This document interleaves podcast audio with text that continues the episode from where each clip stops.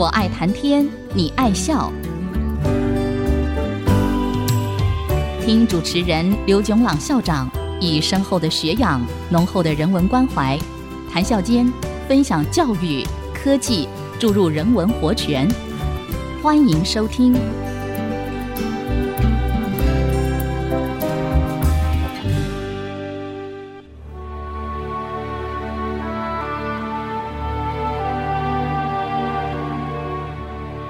听众朋友，大家好，欢迎收听。我爱谈天，你爱笑。这里是爱惜之音广播电台 FM 九七点五，我是刘总郎。今天我要讲的题目是个人资料的所有权。个人资料的所有权听起来是一个蛮熟悉，也有约定成熟的观念。但是，如果我们比较小心的看，特别是从法律、哲学和经济学专家的观点来看，个人资料和所有权这两个词的定义是有许多精细的地方，而且也不尽一致的。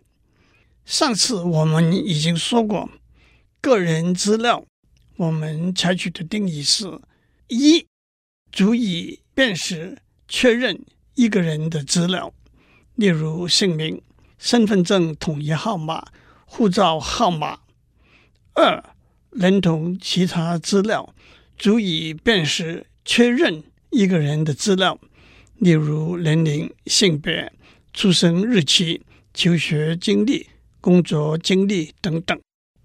接下来，让我们谈所有权这个观念。这个也是听起来简单，其实数千年以来，在不同的社会结构底下，不同的经济和法律的考量，带来不同的定义和规范。首先，在我们的讨论里头，当我们讲所有权，我们指的是财产所有权。那么，什么是财产呢？财产。是可以带来经济效益的东西。古老的时候，一头牛、一把刀、一片土地，都明确的被认为是财产。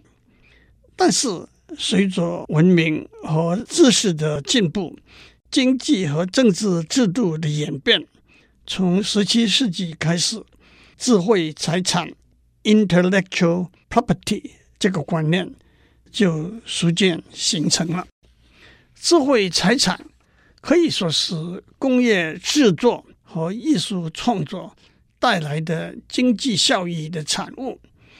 智慧财产通常分成四大类：第一，商业机密，那包括制造所使用的工具、制造的过程、行销的策略，甚至财务的资讯。一个例子。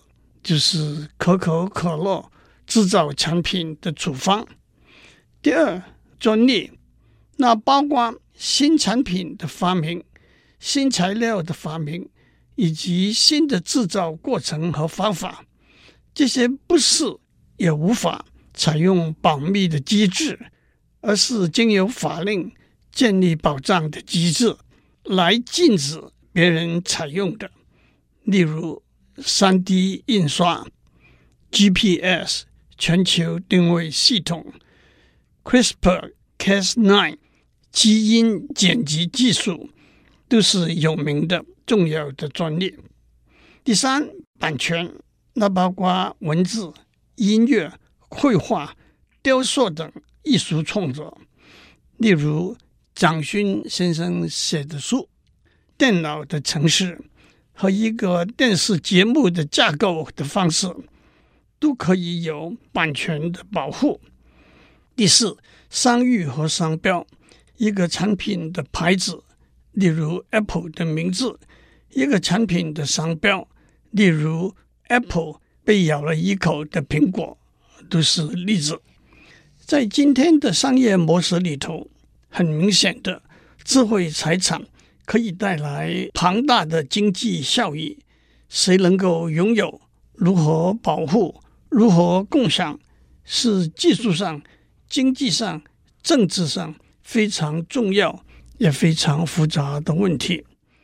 让我指出，和一头牛、一块土地等实物财产不同的一个地方是，智慧财产是无形的，因此也可以无限的共同使用。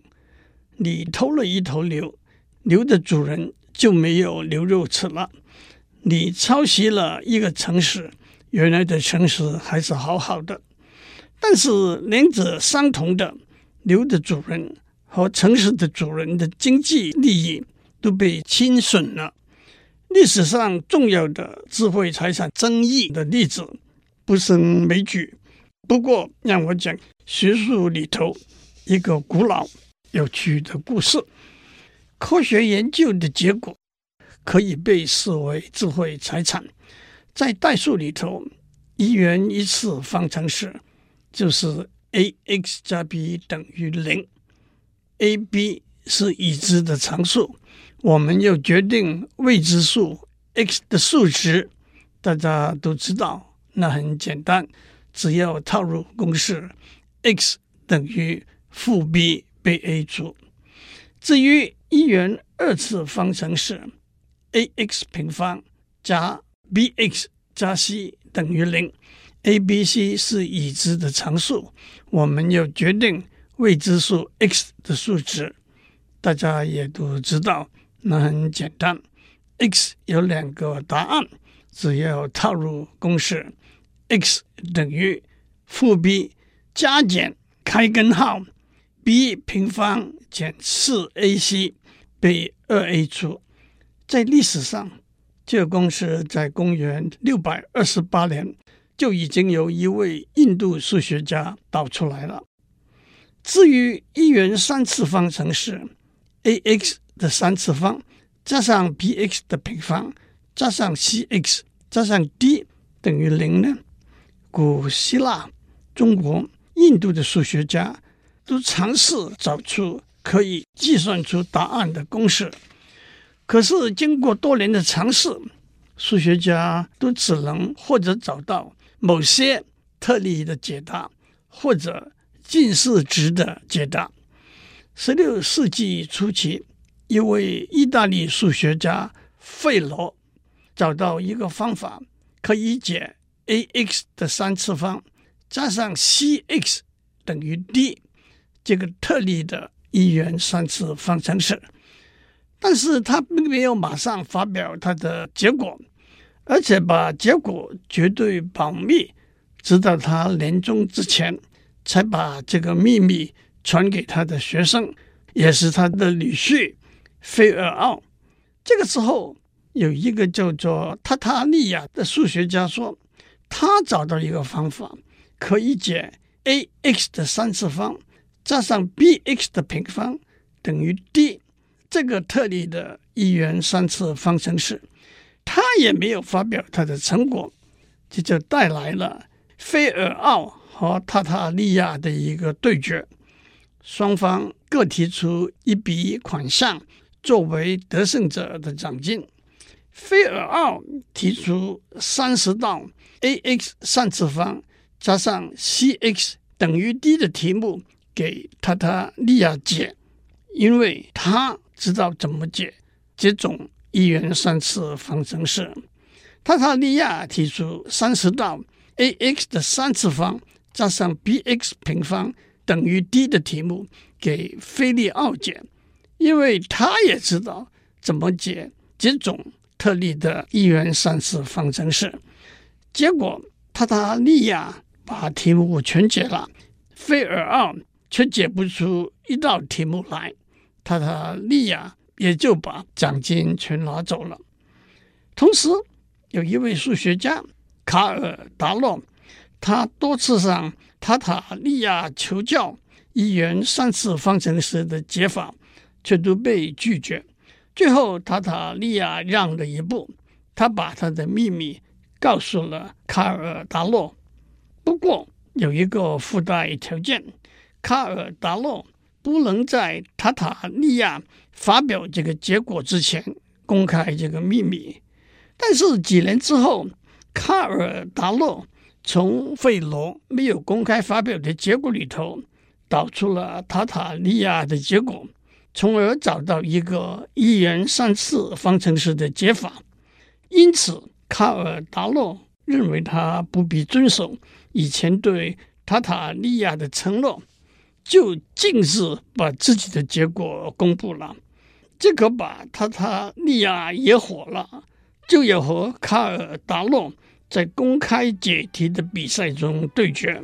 不过卡尔达洛没有亲自出马，派了他的学生，原来也是他的仆人费拉利代打。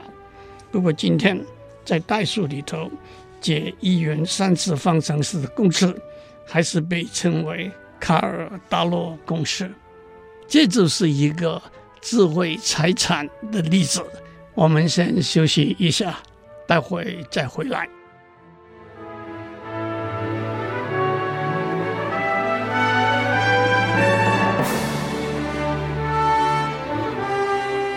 欢迎继续收听。我爱谈天，你爱笑。我们在上面讲到财产所有权的观念。我们首先定义财产是可以产生经济效益的东西。因此，除了有形的财产，例如一头牛、一块土地之外，也有无形的智慧财产，它们都是可以产生经济效益的东西。接下来，我们问：谁能够拥有某些财产呢？换句话说，我们怎样决定某些财产的所有权呢？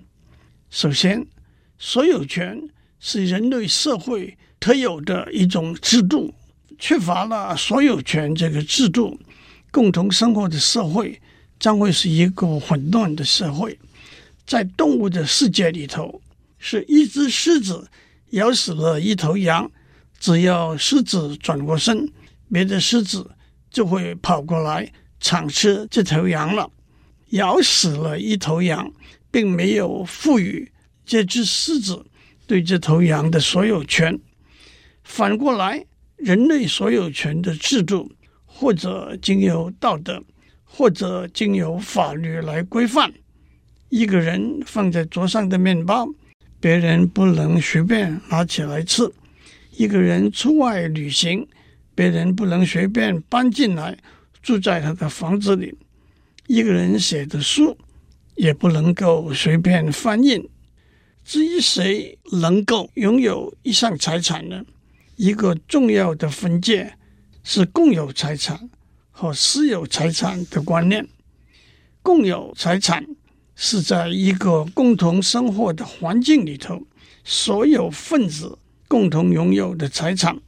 例如，在一个城市里头，所有市民都可以进去的公园；在一座大厦里头，所有住户都可以使用的游泳池和健身房。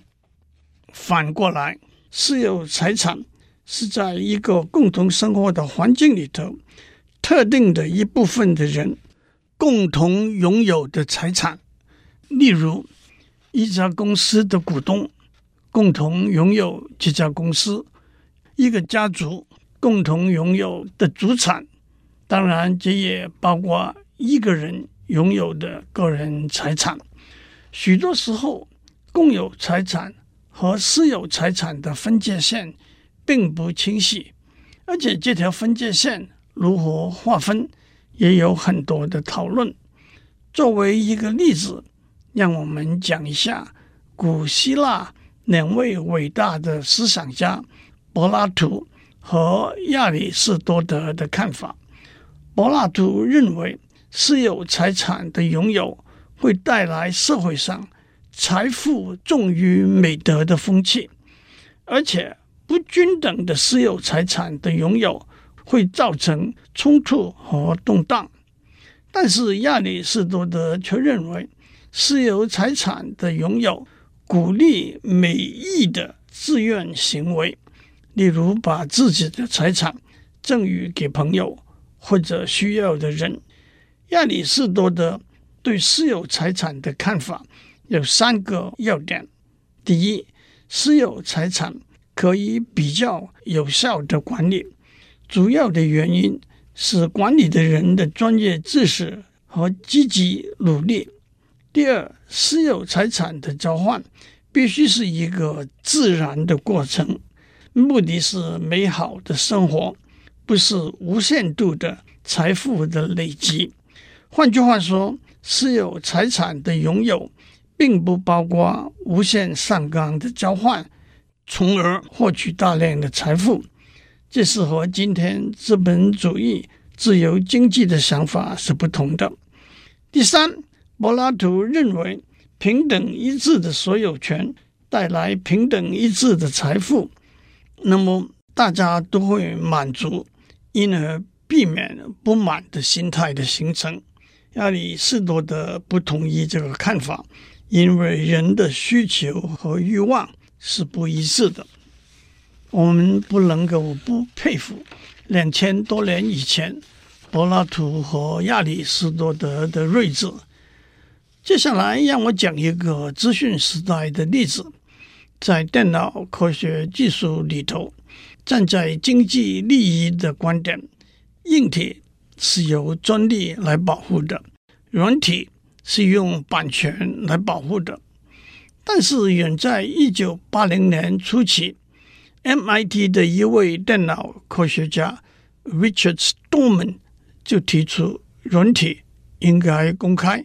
让大家免费使用，不受版权的保护和限制的看法。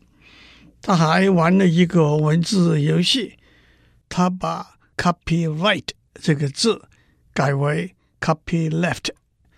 当时 AT&T 发展了一套重要的电脑作业系统，叫做 Unix，但那是要付费使用的。Stallman 发表了一套功能相似的系统，叫做 GNU Unix，那是公开可以免费使用的，可以说是开了今天公开免费使用的软体的先河。在操作领域的一个重要发展，是一九九零年代一位二十一岁在芬兰的。University of Helsinki 的硕士研究生 Linus t o v o s 提供的免费的和 Unix 操作系统相似的 Linux kernel，当然，公开免费的软体的一个最重要的例子，就是在一九八九年 Tim Berners-Lee 发明的 World Wide Web。www，这是今天我们每一个人无时无刻都在使用的软体。但是当时 Tim Berners-Lee 没有申请专利。多年之后，有人跟他开玩笑说：“假如您申请了专利，您可能比比尔盖茨还要有钱了。” Tim Berners-Lee 做了一个优雅得体的回答。